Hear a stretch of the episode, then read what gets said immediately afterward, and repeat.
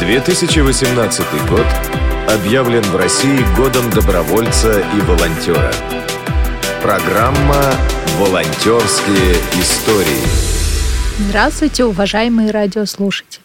На этой неделе мы познакомимся с детским волонтерством.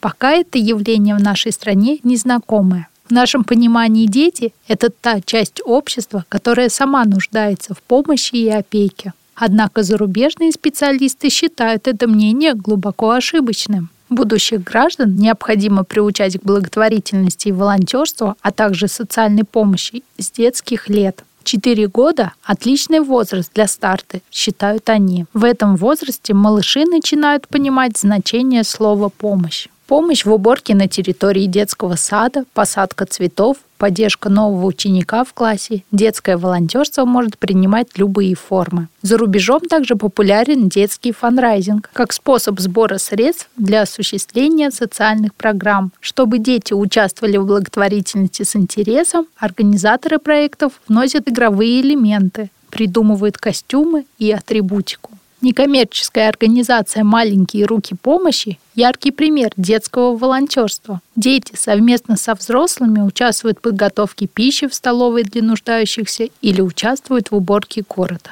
На этой неделе мы говорили о детском волонтерстве. А сейчас в эфире звучит очередная волонтерская история. В эфире Яна Горлова из Новосибирска.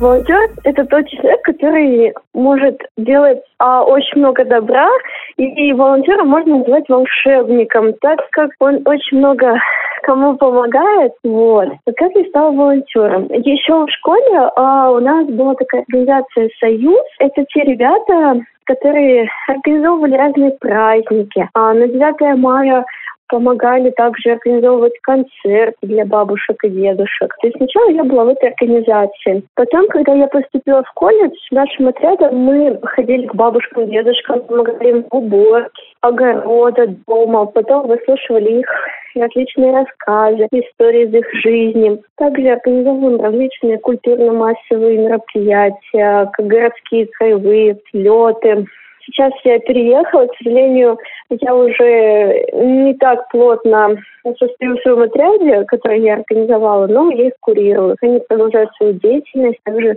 помогают всем. Сейчас я нахожусь в другом городе, в Новосибирске. Здесь есть волонтерский корпус. В ближайшее время я думаю в него обязательно вступить. Сейчас я подала заявки, жду рассмотрения своей анкеты. Это бесценный опыт общения с людьми разного возраста. Многое дает волонтерство в плане общения, каких-то развития навыков личностного роста. Волонтерские истории.